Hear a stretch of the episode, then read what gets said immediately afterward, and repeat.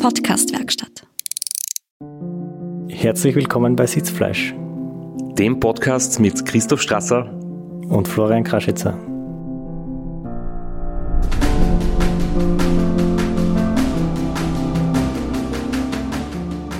Wir sind heute bei Teil 3 von 4 des Race Around Rwanda Specials.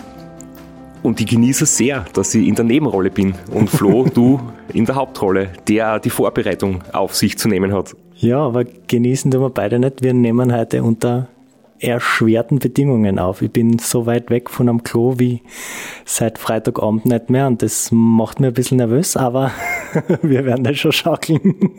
Ja, wir haben den Aufnahmetermin schon verschoben, weil du gerade zu kämpfen hast. Und es ist heute Sonntag. Wir nehmen auf, nachdem ich jetzt von einer 5 Stunden Trainingsfahrt heimgekommen bin, habe mich dann daheim schnell umgezogen. Ähm, die Dusche folgt erst am Abend zum Kick.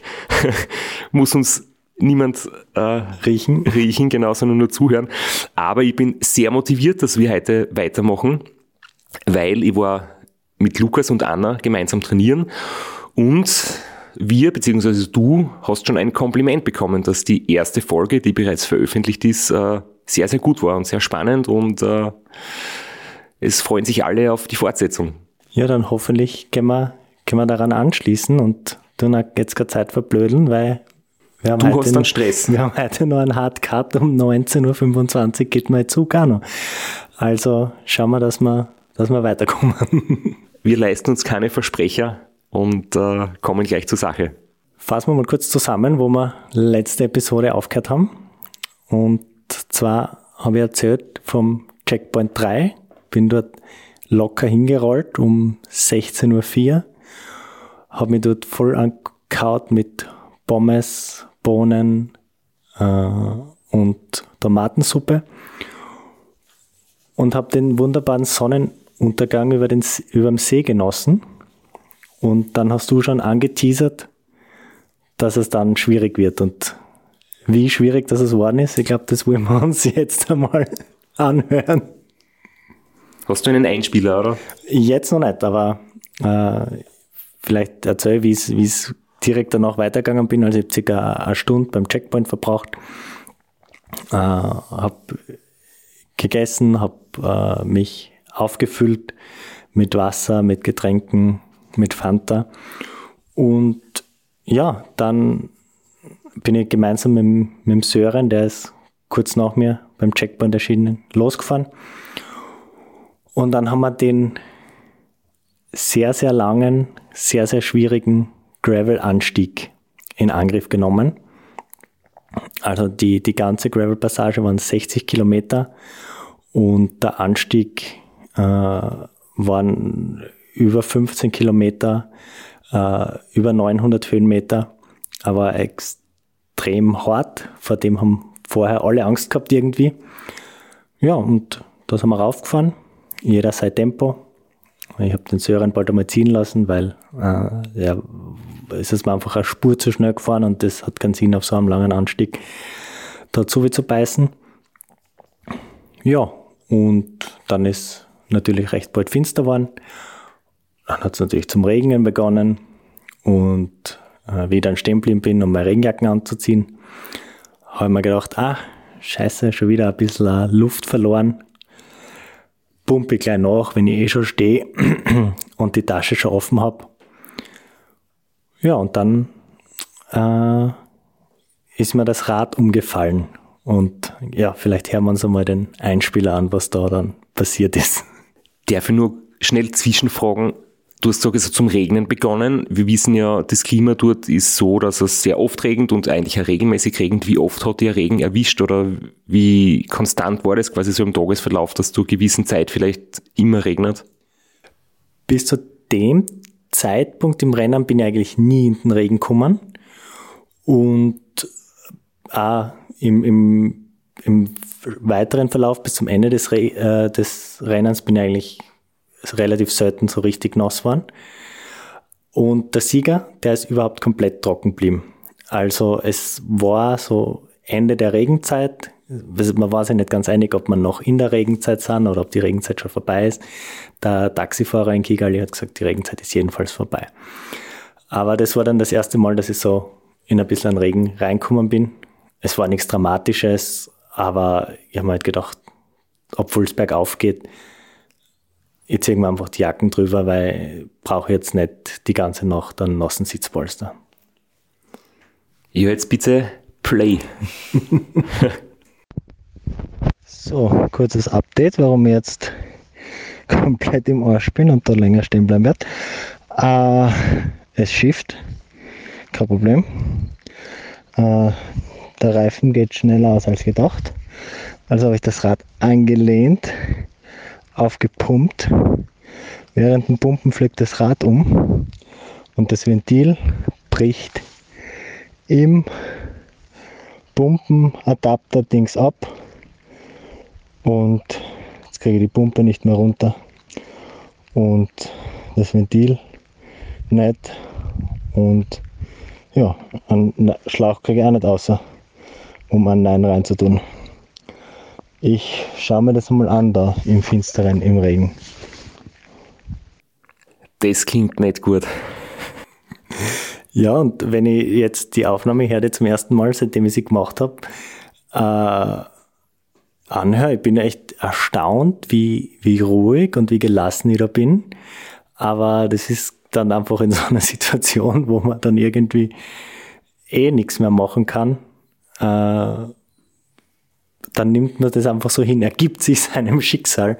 Aber das kommt da jetzt nicht so gut aus, was genau passiert ist. Also ich habe das Rad angelehnt an so, einer, an so eine Säule und habe dann den Reifen aufgepumpt und äh, habe es nicht gut angelehnt und man reißt natürlich ein bisschen herum, wenn man mit der Handpumpe aufpumpt. Und dann ist das Rad umgeflogen. Kurze Zwischenfrage, hast du eine Radpumpe, wo du quasi direkt mit dem Pumpkörper mit dem Gehäuse aufs Ventil aufsetzt oder wo noch ein flexibler Schlauch dazwischen ist? Es, es war mit flexiblem Schlauch, aber es ist dann umgeflogen und äh, ich bin einen Schritt zurückgegangen, habe die Pumpe aber festgehalten. Ja, und dann ist passiert, was fast passieren musste. Das Ventil ist im, in der Pumpe abgebrochen, also in dem Adapter, den man auf die Pumpe draufschraubt. Das ist ein Schraubadapter, drinnen abgebrochen. Und ich habe keine Luft mehr reinbekommen. es ist aber auch keine Luft entwichen. Und es war abgebrochen, aber es war nicht ganz durchgebrochen. Das heißt, der Schlauch hat noch irgendwie am, am Ventil gehalten. Und Kann man sagen, es ist geknickt? Es ist geknickt vielleicht, ja. Dann stehe ich natürlich vor folgendem Problem. Ich habe natürlich nur einen Schlauch. Wenn jetzt das Ventil ganz abbricht, dann weiß ich nicht, aber das abgebrochene Ventil, das ja festgeschraubt ist im Pumpenkopf, jemals wieder rauskriege, zumindest mit dem Werkzeug, das ich dabei gehabt habe, habe ich mir das nicht wirklich zugetraut.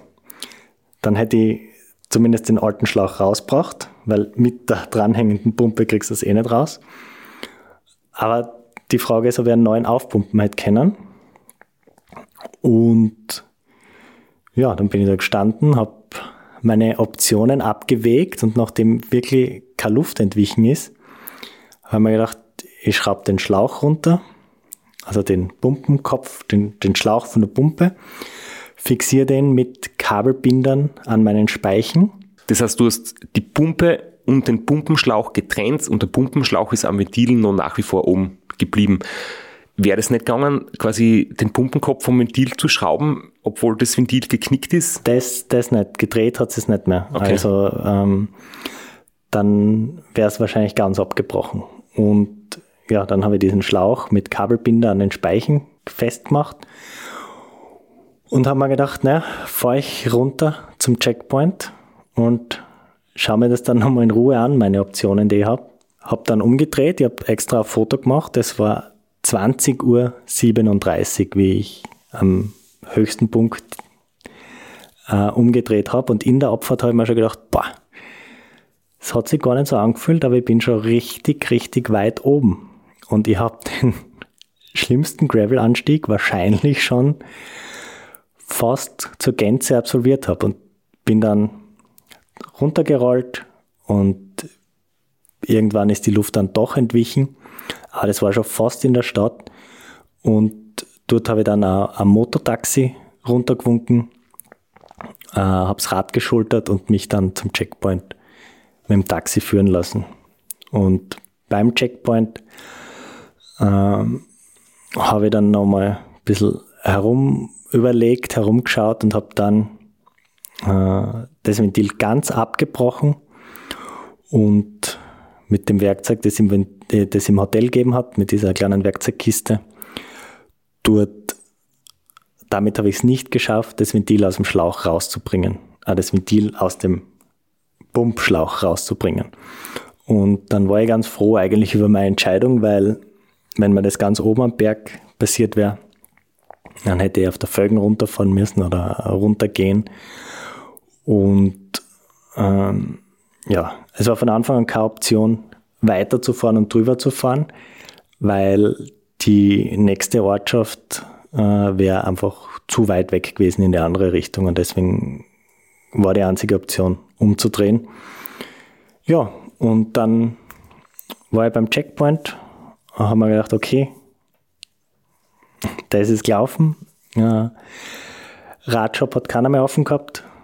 Und dann habe ich einfach warten müssen, bis in der Früh der nächste Radshop aufsperrt. Also ich habe noch kurz versucht, mit einem der Fahrer vor Ort äh, im Hotel anzurufen. Im Hotel hätte ich einen Reifen gehabt, Schläuche gehabt und noch eine Pumpe gehabt, dass mir das jemand abholt und jemand, der sowieso zum Checkpoint fährt, mir mitnimmt. Äh, habe aber dann mit einem der Organisatoren gesprochen und das abgeklärt, ob das jetzt Outside Help wäre und ob das erlaubt war. Und äh, was ich dann eh schon gedacht habe, äh, es wäre Outside Help gewesen, es wäre nicht erlaubt gewesen. Und dann habe ich den Plan auch verworfen und dann habe ich mir ein Zimmer genommen, äh, sechs Stunden geschlafen oder noch länger, um sechs ordentlich gefrühstückt, Eierspeis, Omelette, äh, Pommes zum Frühstück, warum nicht? Fanta vielleicht dazu? Na, ein Tee dazu. Und ja, dann am nächsten Tag in der Früh bin ich vor an die Straße mit meinem Laufrad, mit meinem Problem, mit meiner Pumpe und habe mir ein Fahrradtaxi runtergewunken. Da gibt es nämlich so coole Fotos, da gibt es ja äh, beide Varianten von dir. Einmal sitzt du quasi kann man sagen, ein Gepäckträger von dem Radl oder ist da hinten dann ein Sitz oben? Da, ist, da ist ein Sitz drauf. Also wirklich offizielles ist, Taxi? Auch, das hat ein, Fußrasten und äh, Griffe. Also das ist ein offizielles Fahrradtaxi und damit äh, kann man sich herumführen lassen. Und das Moped-Taxi vom Abend davor quasi ist ein Motorrad, ein kleines? Ist ein, ist ein kleines Motorrad, genau. Es kostet dementsprechend mehr, aber es war gerade Schulbeginn oder kurz vor Schulbeginn und ich habe kein Mototaxi gefunden und äh, Telefonnummern gibt es da nicht. Also du kannst nur, wenn du die private Nummer von einem der Fahrer hast, dann kannst du ihn anrufen oder du winkst ihn halt runter und es ist keiner vorbeigefahren, aber der Radlfahrer ist vorbeigefahren und der hat mich dann zum Bikeshop gebracht. Und beim Bikeshop äh, habe ich einen neuen Schlauch gekauft und ich weiß jetzt nicht, ob ich wieder den etwas höheren Preis bezahlt habe, weil ich weiß bin, oder ob die wirklich so teuer sind. Jedenfalls habe ich über, äh, umgerechnet über sieben Euro Zeit für, für den Schlauch.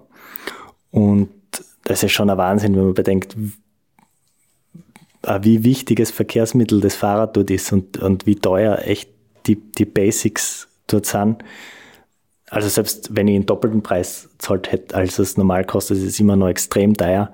Das hat mich dann schon schockiert, aber deswegen weiß ich ja, warum die so gut sind im Batschenpicken und warum da einfach äh, nicht so leichtfertiger Schlauch gewechselt wird, wie wir das vielleicht gewohnt sind. Und dort habe ich dann mit einem Draht, ähm, einer Messerspitze und einer Zange, habe ich dann das Ventil aus meiner Pumpe rausgebracht. Vielleicht sollte ich noch dazu sagen, also ich hätte ja äh, den Schlauch kann man umdrehen, zwischen normalen Rennradventil und Autoventil. Und nachdem ich es abgebrochen habe, habe ich dann geschaut, ob aus dem Autoventil nur Luft rauskommen wäre.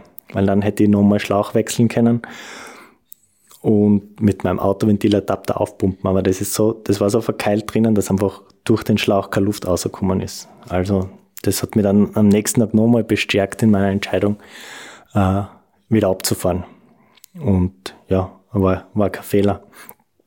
Und nachdem ich das ganze Prozedere hinter mich gebracht habe, neuer, neuer Schlauch, Reifen aufgepumpt, Pumpe repariert. Pumpe repariert, bin ich mit einem Mototaxi zurück ins Hotel, habe dort das Rad wieder zusammengebaut und bin dann mit dem Mototaxi zurück zu dem Punkt, wo ich umgedreht habe. Und das waren dann äh, fast 13, 14 Kilometer Gravel-Anstieg am Motorrad mit dem Rad auf der Schulter. Da muss ich jetzt nochmal zwischenfragen, weil das ist zum Beispiel beim Transcontinental eine Regel, die sehr schwer nachvollziehbar finde. Da ist es so, dass du im Falle eines Defektes, wenn du ein Taxi brauchst oder irgendwie mitgenommen wirst zum Radlgeschäft, um den Schaden zu richten, musst du dann von dem Radlgeschäft wieder mit dem Radl weiterfahren. Also du darfst nicht mit dem Taxi wieder dorthin, wo du davor abgebrochen hast oder unterbrochen hast, sondern du musst dann, sobald das Rad wieder geht, mit dem Radl fahren. Das heißt, du musst dann definitiv die Strecke, die du schon zurückgelegt hast, bis zum Schaden doppelt fahren. Da darf man zum Beispiel das so nicht machen. Aber ich glaube, das ist wirklich eine Eigenheit vom Transconti.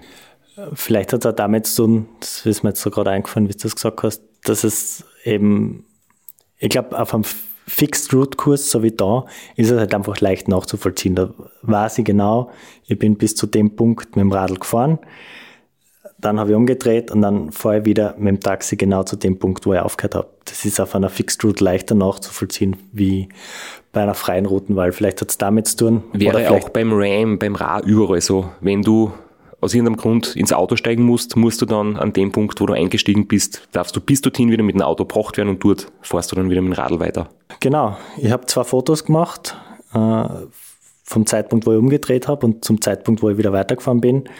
Äh, um 20.37 Uhr habe ich umgedreht und um genau 9 Uhr am nächsten Tag bin ich weitergefahren. Also ich habe äh, knapp zwölf Stunden verloren. Also ja, verloren, aber ich habe davon auch sieben Stunden in einem Hotelzimmer super geschlafen, habe alle meine elektronischen Geräte angesteckt und aufgeladen. Also es war jetzt nicht nur verlorene Zeit, aber ja, ich, ich wäre zu dem Zeitpunkt, wo ich umgedreht habe, lieber weitergefahren einfach. Du hast sieben Stunden investiert. genau, ja. Ja, und wie das dann klingt, äh, wie nach sieben Stunden Schlaf und ein paar technischen Gebrechen wieder weiterfahre, das können wir uns jetzt anhören. Also, kurze Zusammenfassung von heute früh. Ich bin mit einem Fahrrad Taxi äh, zum besten Radmechaniker der Stadt gefahren. Äh, dort haben wir das Abbruch einer Ventur rausgefummelt und einen neuen Schlauch rein dann. Bis jetzt hebt er. Schauen wir mal. Äh, dann bin ich mit dem Motortaxi zurück zum Hotel, habe meine Sachen zusammengepackt und mit dem Motortaxi zu dem Punkt zurückgefahren, ah, wo ich gestern aufgehört habe. Und wenn ich mir so diese Säule anschaue, an der das Rad angelehnt war, kann ich gar nicht verstehen, dass das Rad umgefallen ist während dem Pumpen. Naja, äh, ich habe jetzt ein Loch in meinem Schlüsselbein, weil das Radl ja nur auf der Sattelspitze balancieren kann, weil ich ja im Rahmen die Tasche habe. Äh, und die Gravel Road mit dem Motorbike, äh, mit dem Motortaxi, hat da ordentlich reingehämmert. Naja, dafür glaube ich, gehört die Com mir. Ja, da ist jetzt einiges los in dem Einspieler. Äh, vielleicht, äh, der Garmin ist durchgehend gelaufen. Äh, das heißt, die Com auf diesen Anstieg könnte ich tatsächlich haben, weil es war nicht mehr weit ganz auf. Und ich schätze, das Mototaxi wird nicht so schnell gewesen sein, dass es Strava automatisch erkennt? Oder doch? Dass es flaggt, ja, wahrscheinlich nicht, ne? Also ich habe noch keine Benachrichtigung gekriegt. Und ja, ich habe das vorher so gesagt, ich habe das Rad geschultert und äh, ich habe aber natürlich die Rahmentasche drin gehabt, also es war jetzt kein so ein Cyclocross-Schultern, sondern ich habe es auf, nur auf der Sattelspitze, auf die Schulter und genau auf diesen zwei Eisenrails und die haben sie doch ziemlich reingebohrt in die Schulter, weil es dann doch ordentlich durchschüttelt. Äh, wir sind auch zweimal stehen geblieben. und kurze Pause, kurz meine Schulter zu entlasten und dann, es war ganz witzig, weil in der einen Hand das Rad geschultert, in der, anderen, in der anderen Hand in Garmin, um halt genau zu sehen, wie weit ich gefahren bin am Vortag. Und dann habe ich eh gleich die Säule, die Säule gesehen. Und ja, auf dem anderen Foto, äh, wo ich am Motorbike sehe, vom Sitz vom offiziellen Fotografen, sieht man auch, wie die Kette komplett durchhängt. Und das war gleich in der ersten Kurven, äh, hat sie der Motorradfahrer ein bisschen zu weit in die Kurven eingelehnt und dann gleich mit der Kurbel auf den inneren Bordsteinen. Dann hat es die Ketten gleich voll gefetzt. Das habe ich beim Wegfahren nicht gesehen und dann hätte ich fast äh, die Ketten so richtig zwischen Kurbel und Rahmen so richtig eingewurzelt, dass es fast nicht mehr rauskriegt. Dann habe ich Gott sei Dank noch in Ruhe die Ketten wieder schön aufgelegt, weil das hätte gerade noch gefällt. ich muss dazu sagen, das ist nicht eines meiner Lieblingsfotos, sondern die ganze Serie. Da gibt es dann ja ein paar und die werden dann auf unseren Social Media Kanälen. Vielleicht teilst du das dann auch. Du bist ja eher da zurückhaltend. Auf meinem Instagram-Kanal gibt es sicher diese kurzen ähm, Promo-Videos von den einzelnen Episoden. Und eben die Fotoserie, wo du einmal auf dem Radtaxi hinten oben sitzt, einmal auf dem Mototaxi, du hast immer den sehr entschlossenen, also wirklich du siehst mal, du bist nicht verärgert oder nicht verzweifelt, sondern wirklich entschlossen. Ähm, du hast einen Auftrag, du sitzt da hinten oben, einmal ist das Laufradl in der Hand, einmal ist das Radl geschultert. Und eben vorn der Einheimische, der quasi Gas gibt, beziehungsweise tritt und die, die Fotos sind einfach großartig. Unbedingt anschauen. Ja, ja, die werde ich jeden, jedenfalls teilen. Also die, die sind super. Die taugen mir auch extrem. Äh, und das jetzt doch bei einigen Rennen dabei. Das war jetzt, glaube ich, das erste Mal, dass ich so richtig bei den offiziellen Fotos auch mehr als auch so ein flüchtiges Foto im Vorbeifahren von mir gibt. Und äh, das taugt mir.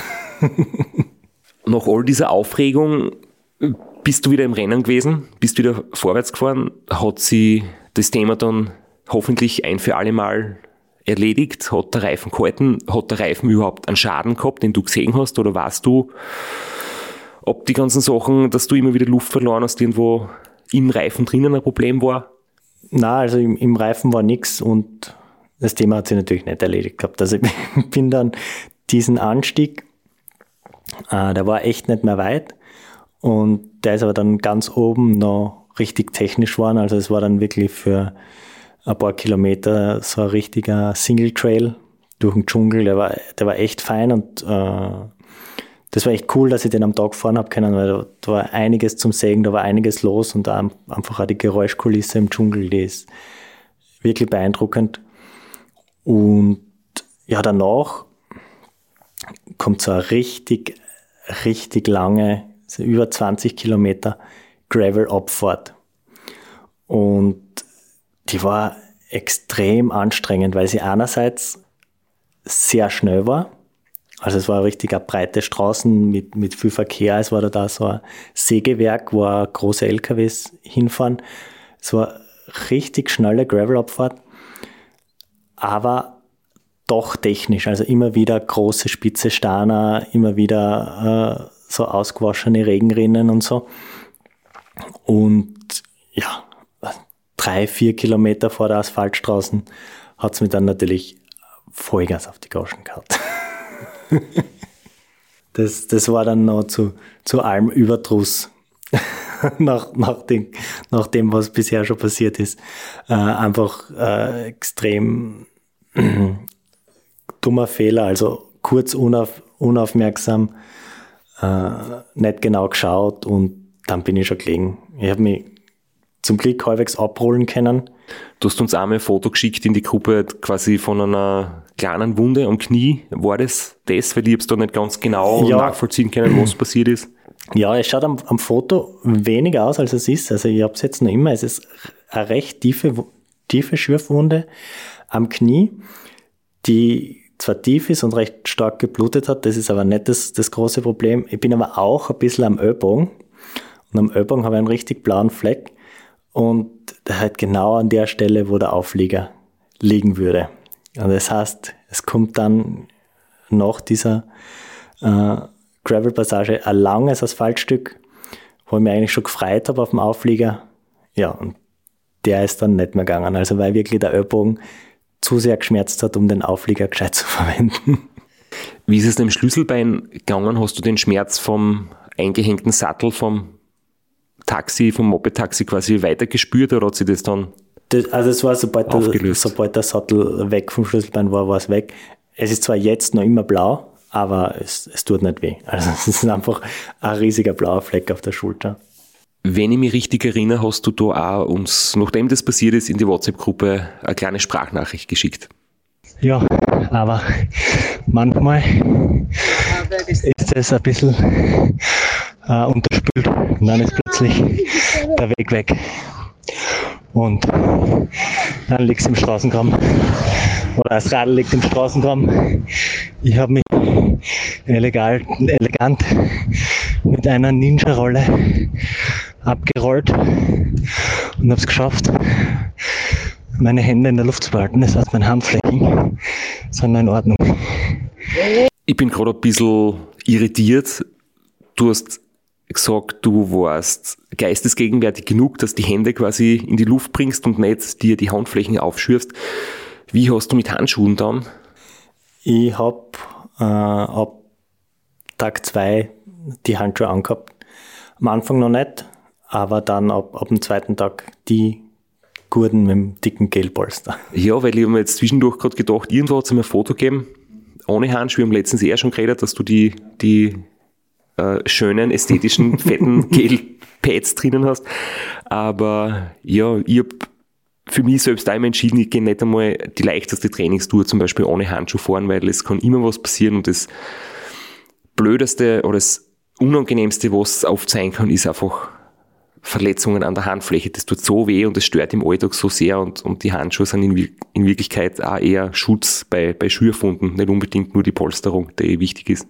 Ja, und vor allem nicht nur im Alltag, sondern auch, wenn man dann noch 500 Kilometer Rad fahren möchte auf Gravel, ist, sind offene Handflächen wirklich das Schlechteste, was, was da passieren kann. Wahrscheinlich ein Grund zum Aussteigen, oder? Weil da geht es nur um Hygiene bzw. Infektionen, Wunde mit Staub und so weiter. Je nachdem, wie, wie schlimm es ist, ja, aber äh, bin ich Gott sei Dank verschont geblieben. Ist dem Radl was passiert bei dem kleinen Malheur? Ja, es ganz witzig, dass du fragst, fast als hätte man es abgesprochen, aber zu dem Zeitpunkt äh, habe ich das noch nicht gewusst, weil ich habe einfach nur geschaut, äh, lenkt es noch, bremst es noch, rollt noch alles und äh, es war einfach der, der Lenker leicht nach oben gebogen. Äh, also da ist einfach äh, der eine Aufleger ist so ein bisschen in der Erde gesteckt und dadurch hat sich das, der ganze Lenker so ein bisschen nach oben gebogen. Und Uh, der hat es jetzt nicht händisch zurückbiegen lassen. Und ich dachte, ja gut, den habe ich jedenfalls fest genug festgeschraubt. Und dann bin ich so ein bisschen weitergefahren und habe mir gedacht, ja, wenn ich dann länger stehen bleibe, dann schraube ich das kurz auf, die vier Schrauben vorne am Vorbau und drehe das wieder gerade. Aber zu dem Zeitpunkt äh, habe ich noch keinen Schaden entdeckt. Äh, das ist ja die perfekte Überleitung zu einem Einspieler, der ist von deutlich später, ich glaube 170 Kilometer oder so später erst. Aber da habe ich das dann gesehen. Andere Frage bezüglich Carbon. Wenn das bricht, bricht es mehr so schleichend, dass man es irgendwie kommen merkt? Oder ist es dann einfach durch und man hat ein Problem? Du hast vorher gesagt, als hätten wir uns abgesprochen. Ich habe natürlich unseren WhatsApp-Gruppenverlauf äh, offen und habe zum Mitschauen ein bisschen das, das jetzt nebenbei angeschaut und habe eben dieses Foto gesehen und da wollte ich nochmal darauf hinweisen, das war jetzt nicht, dass, dass dir da jemand dann von außen quasi geholfen hat, sondern wir haben einfach das Thema allgemein besprochen. Kann Carbon brechen, ja oder nein? Und ähm, vor allem, ähm, wenn es bricht, wie bricht's? Ja, Aber genau. in, in dem Moment, äh, äh, es war eh zum Weiterfahren, es war ja klar, das Rad funktioniert noch und ähm, man kann eh nichts machen. Und äh, es, es schaut jetzt auch eher nach einem oberflächlichen Bäcker aus. Also ich glaube nicht, dass da wirklich grob die Struktur erwischt ist. Und es ist auch da hinten im Dreieck, wo äh, die Schaltung und alles ist. Also da ist es schon sehr stabiles Carbon und da habe ich mir dann weniger Sorgen gemacht, aber es war dann schon in, in dem Moment, also ich habe wieder mal einen Reifen aufpumpt, um das vorwegzunehmen und dann habe ich gesehen, scheiße, da, da haut ja was. Aber es hat sich dann herausgestellt, dass wirklich harmlos war und nur quasi optisch das heißt, der Wiederverkaufswert des Rades ähm, hat ein bisschen abgenommen. Funktionalität ist erhalten. Funktionalität ist erhalten, aber den Wiederverkaufswert hole ich rein mit einem fetzigen Lenkerband. Hat es eigentlich die Farbe behalten oder ist dann irgendwann die Farbe verschwunden, weil es in der Sonne verblichen ist oder durch den Staub einen Rotton angenommen hat? Es hat einen, statt dem sexy rosa oder lila. Es hat einen ganz schierchen Rotton angenommen und es hat sich dann auch begonnen abzulösen. Also äh, die letzten 150 Kilometer bin ich eigentlich unterm Bremsgriff ohne Lenkerband gefahren. Es hat nicht den Strapazen standgehalten. Diese extrem lange Gravel-Passage vom Checkpoint äh, mit der Panne, mit dem Sturz und dann wieder auf die Asphaltstraßen. Da habe ich dann endgültig irgendwie die, die Orientierung verloren und ich bin dann wieder zu so einem wunderschönen See gekommen und ja, war dann ein bisschen verwirrt. Ja, und heute von Gravel unten bin ich zu diesem See gekommen. Der ist wunderschön. Ist schöner wie der andere. Oder vielleicht ist es der gleiche. Komplett die Orientierung verloren, aber der ist wunderschön. Und ja, die, das ist jetzt wirklich wie ein Teppich, so eine gute Straßen. Bin überhaupt noch nie gefahren.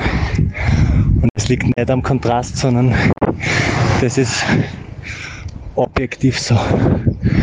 Ja, und jetzt wieder ganz normaler Wahnsinn. Zwei Millionen Kinder am Straßenrand, die alle wissen, how, die alle wissen wollen, how are you? Und alle meine Telefonnummer haben wollen für WhatsApp. Ah, ja, aber ich habe noch keine hergeben. Wer weiß. Und ja, jetzt fahre ich da weiter. Ich denke, jetzt geht es gerade bis zum Vulkan, oder? Und dann kommt dieser Halbkreis rund um den Vulkan herum und dann kommt man wieder genau zum Ausgangspunkt, wo man den Halbkreis weggefahren ist. Ich glaube, ist das nicht der gleich, gleiche See? Der auf der anderen Seite vom See ist der Kongo und den fahre jetzt einfach gerade runter. Oder so, glaube ich. Ich weiß es nicht mehr, ich bin komplett lost. Ja, war ich da wirklich auch das, das, dieser Halbkreis um den Vulkan, das, das war schon längst und ähm, ich habe es mir dann beim nächsten längeren Stopp habe ich dann auch tatsächlich nochmal das Handy rausgeholt und mir das auf Komoot angeschaut. Es ist, es war der gleiche See und es war einfach wirklich nur gerade dem See entlang. Aber irgendwie zu dem Zeitpunkt, da habe ich echt komplett die Orientierung verloren gehabt und wirklich nicht mehr gewusst, wo ich gerade unterwegs bin eigentlich. Der See ist halt auch riesengroß. Ja. Braucht man nur mal irgendwie auf Google Maps oder auf dem Globus oder wie auch immer schauen. Ähm, der Kivu-See ist, ist sehr, sehr groß. Da braucht man Zeit, bis man da vorbei ist, offensichtlich. Bis man da entlang gefahren ist, ja. Du, und wie war das mit den Telefonnummern? Wie viel, wie viele neue Fans hast du jetzt? Kriegst du regelmäßig WhatsApp-Nachrichten oder Updates? Bist du irgendwo in Gruppen reingerutscht? Hast du die Nummer hergeben? Nein, ich habe hab meine Nummer nicht hergeben. Also das war eins der Sachen beim, beim Briefing, die empfohlen wurde, die, die Nummer nicht herzugeben. ähm, ja, also es, es war nie ungut, es war immer super nett. Also die Kinder haben unendliche Ausdauer oder man ist halt selber schon so langsam, aber sobald es leicht bergauf geht, ähm, da hat man bald einmal 15 bis 20 Kinder, die neben einem herlaufen äh, und schreien, how are you? Und äh, give me your number und wollen dann irgendwie deine WhatsApp-Number haben. Und äh, fragen, also sie fragen die dann auch noch, also good morning. Also das ist sowieso der, der allgemeine Gruß, das dürfte so die allererste Englischphrase sein, die gelehrt wird. Ähm, good morning heißt so viel wie Hallo, weil das wird zu jeder Tages- und Nachtzeit gesagt. und dann immer gefolgt von einem How are you? Und ganz selten ist es Englisch gut genug, um dann so eine richtige Konversation zu starten. Also es, es gibt dann Zeiten, äh, wenn man sagt, mir geht's gut, wie geht's dir? Oder ich bin der Flo, wer bist du? Äh, kommt selten was zurück. Also, aber dass da ein Kind fünf Minuten neben dir herrennt und sagt, Good morning, good morning, how are you, hi? Das, das passiert, das passiert dann ständig.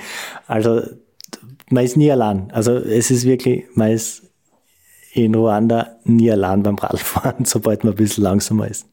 Mir erinnert es gerade an die Moin-Phrase in Norddeutschland. Das heißt, hat auch nichts mit Morgen oder Guten Morgen zu tun. Das ist ein, klingt zwar ähnlich, aber es ist sowas wie ein Hallo, was den ganzen Tag gilt.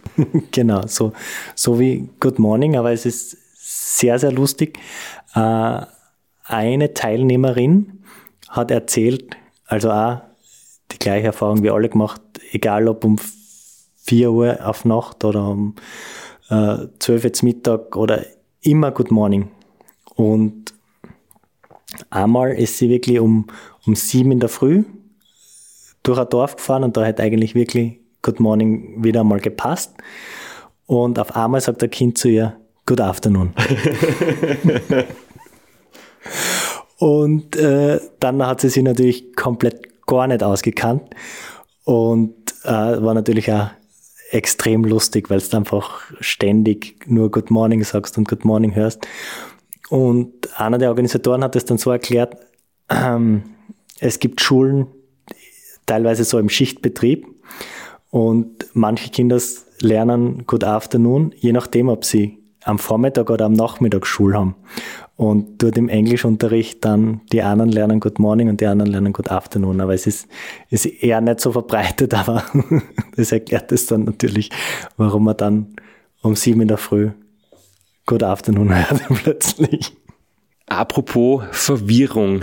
Ich habe auch noch jetzt nebenbei gesehen, du hast uns einmal ein Foto geschickt, du warst ein bisschen verzweifelt, weil dein Garmin ist abgestürzt. Und mir fällt das jetzt gerade deswegen ein, weil du sagst, du bist dann eigentlich nur mit dem Garmin nachgefahren, du hast jetzt nicht mehr gewusst, wo genau du bist und hast nichts auskennt, du hast dich nur mehr auf die Route verlassen. Äh, war das zu dass der Garmin einmal abgestürzt ist, wo du quasi sehr darauf angewiesen warst? Oder war das eine unproblematische Situation? Es war natürlich, also das war schon ein bisschen später, vielleicht kommen wir da gleich dazu. Also es war also dem, dem See entlang, das war recht ereignislos. Und dann ab in diesen Nationalpark. Und das ist auch die, die Straße, die auf der Route ganz im Süden von West nach Ost wieder zurückgeht. Und die führt wirklich mitten durch den Dschungel. Und der Dschungel ist gleichzeitig die Grenze zu Burundi. Und das ist äh, also wirklich durch den Dschungel, äh, alle 100 Meter eine Straßenlaterne und alle 30 Meter gefühlter Soldat. Also da ist wirklich extrem streng. Also das ist wirklich die Grenze. Und man fühlt sich eigentlich nie, nie so richtig unwohl oder unsicher, aber es ist dann halt schon arger Kontrast, weil da sind keine Zivilisten, es sind fast 100 Kilometer, wo man nur Soldaten sieht. Und da bin ich hingekommen, äh, kurz bevor es dunkel worden ist oder während es dunkel worden ist und bin dann dort in, in die Nacht reingefahren auf der Passage. Im letzten Dorf davor nochmal gescheit äh, aufgetankt, äh, Fanta gekauft, was gegessen und dann durch, durch diese Dschungelstraße durchgefahren. Dort habe ich dann auch den Schaden im Carbon entdeckt und es ist echt, echt schön zu fahren, aber das ist auch so ein elendig langer Anstieg. Also es, es steigt immer so leicht, leicht rein und im, im Ziel mit allen, die ich geredet habe, die das Lesachtal kennen, haben zu mir gesagt, diese Dschungelstraße ist wie das Lesachtal. Und äh, genauso ist es mir dort auch gegangen. Also da habe ich wirklich, wirklich gelitten. Ah, weil es immer wieder so kurze Zwischenabfahrten und so halberte Serpentinen, wo es dann wieder richtig aufsteigt und das, das zahlt sich so ewig dahin. Das Lesachtal Ruandas, herrlich. Ganz genau. Dafür habe ich dort dann auch ähm, die Affen gesehen, die sind da überall auf der Straße, neben der Straße. Und ja, also echt wunderschön, der Dschungel. Es war dann bei mir so in der Dämmerung, so leicht, leicht neblig, äh, Sonnenuntergang. Das war schon äh, wirklich schön. Das war schon echt, echt cool. Und obwohl man es gewusst hat, äh, dass auf dieser Straße die Affen zu Hause sind, ich dann doch, wie ich die ersten gesehen habe, bisschen schockiert. oh mein Gott, das sind Affen am Straßenrand. So keine großen, aber so kleine schwarze mit langen Schwänzen. Das hat mich schon geschreckt. Wie kann ich mir das jetzt vorstellen, Flo, wenn du entsetzt bist und erschrocken bist und dann aber das Handy zur Hand hast und auf Record druckst oder auf Sprachnachricht senden? Wie geht sich das aus? Ja, es war dann schon, nachdem ich vorbei bin an den ersten und ähm, man gewöhnt sich da. Es ist äh, wie wenn man bei uns über eine Alm fährt und dann stehen halt am Straßenrand Kühe und manchmal gehen ein paar Kühe über die Straßen drüber. Aber so im, im ersten Moment äh, ist halt doch eine andere Welt für mich. Und ich bin jetzt sowieso nicht so, so der Tierfreund oder nicht der Größte. Und dann habe ich schon, aber nachdem ich gesehen habe, dass sie sich eh nicht für mich interessieren, dann bin ich langsam ruhiger, aber am Anfang. Ich habe mir immer parallel, wie du da unterwegs warst und da im Vorfeld, du hast mir quasi von dem Roadbook ein paar Auszüge geschickt, dass ich da quasi auch das mitverfolgen kann. Und du hast mir vor dem Rennen auch das Roadbook gezeigt und ein paar Auszüge geschickt mit Infos zur Strecke. Und wenn ich mich richtig erinnere, kommt ja dann demnächst ähm, eine Gravel-Passage, die wirklich anspruchsvoll ist. Wann ist die losgegangen? Wie weit war es noch bis dorthin? Ja, die kommt eigentlich relativ direkt nach dieser Dschungelpassage, aber äh, vielleicht noch kurz zu, zu dieser Dschungelpassage. Also es war wirklich wie in, in, in ganz Ruanda eigentlich immer perfekte Straßen. Und es hat auch so eine ganz kurze Abfahrt gegeben, wo zwei riesen Schlaglöcher waren. Und das war bei mir schon finster, ich war schon im Nachtfahrmodus und ich habe die Schlaglöcher auch, auch recht spät gesehen. Und haben wir gedacht, puh, also die, die waren richtig tief. Und wenn es da mit, mit Speed, mit dem Vorderrad reinkommen würdest, haben wir gedacht, boah. Und das ist dann tatsächlich hinter mir dann auch passiert, in einem, in einem Pärchen, also sie sind ein Pärchen, sondern aber nicht als Zweierteam gefahren, sind solo, aber gemeinsam gefahren, ähm, ist es dann tatsächlich einem passiert, der ist da rein in das Schlagloch und den hat es echt ziemlich wild aufgehauen, ähm, mit also extrem viel Blutverlust und das Kinn komplett offen, das Kinn war, Kinn war zum Nähen, aber da sieht man auch einfach an, an dem Vorfall, wie super diese Rettungskette dann dort funktioniert hat. Also auch mit Dr. Innocence in Kigali. Zuerst äh, hat das Militär den aus dem Dschungel rausbraucht, dann hat er Ambulanz übernommen in die, ins nächstgrößere Krankenhaus, erst versorgt und dann weiter nach Kigali und dort dann äh, endversorgt und den habe ich dann nach dem Rennen beim Frühstück gesehen, er hat, er hat wütend ausgeschaut, aber die haben beide, er und seine Partnerin, wirklich diese Organisation und die Rettungskette und wie super das organisiert ist, äh, nochmal extrem hervorgehoben und gelobt. Also das hat wirklich super funktioniert. Also so tragisch das ist, aber äh, das hat wirklich tiptop funktioniert bei dem Rennen. Weißt du, ob das in der Nacht passiert ist? War in der Nacht Ah, ja. dann, ja. Da ist natürlich mit der Sicht noch um einiges schwieriger. Ja, und man erwartet es dort echt nicht. Also es ist jetzt, wenn ich in Italien unterwegs bin, dann weiß ich, okay, da sind Schlaglöcher. Und dann fast anders. Aber wenn du das jetzt äh, nicht anders kennst und schon mehrere hundert Kilometer unterwegs bist und kein einziges Schlagloch gesehen hast, und dann sind dort zwei. Ich habe danach nie mehr eins gesehen. das, das war ex, extrem bitter. In, in dieser Dschungelpassage noch, noch ganz kurz. Ich habe gesagt, das sind keine Zivilisten, also das ist, wenn, eine reine Durchzugsstraße.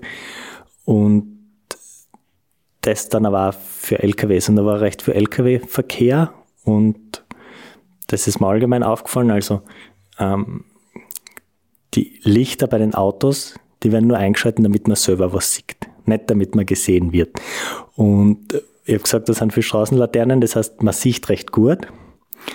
Aber wenn da so ein LKW entgegenkommt und der sein Licht nicht anhat, dann siehst du ihn recht schlecht.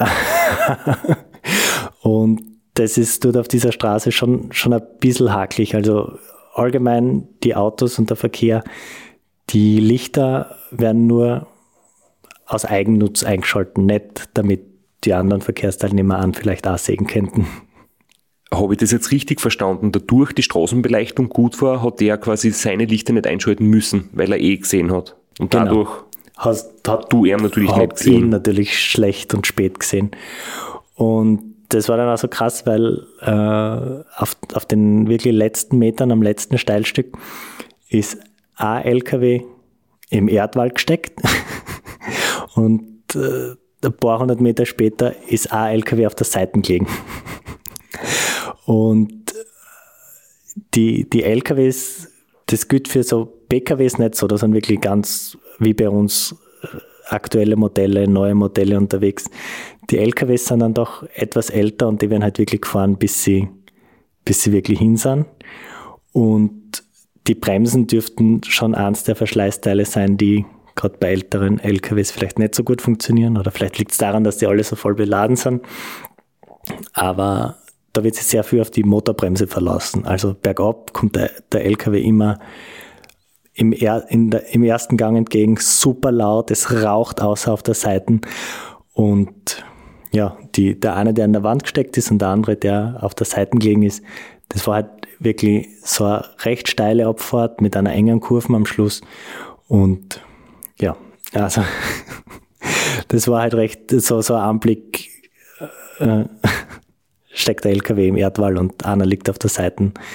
Äh, ja, das gehört dazu, glaube ich.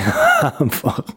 Hat dich das irgendwie beunruhigt, dass du sagst, ähm, es könnte sein, dass da einer entgegenkommt und das dann gefährlich wird auf der Straße?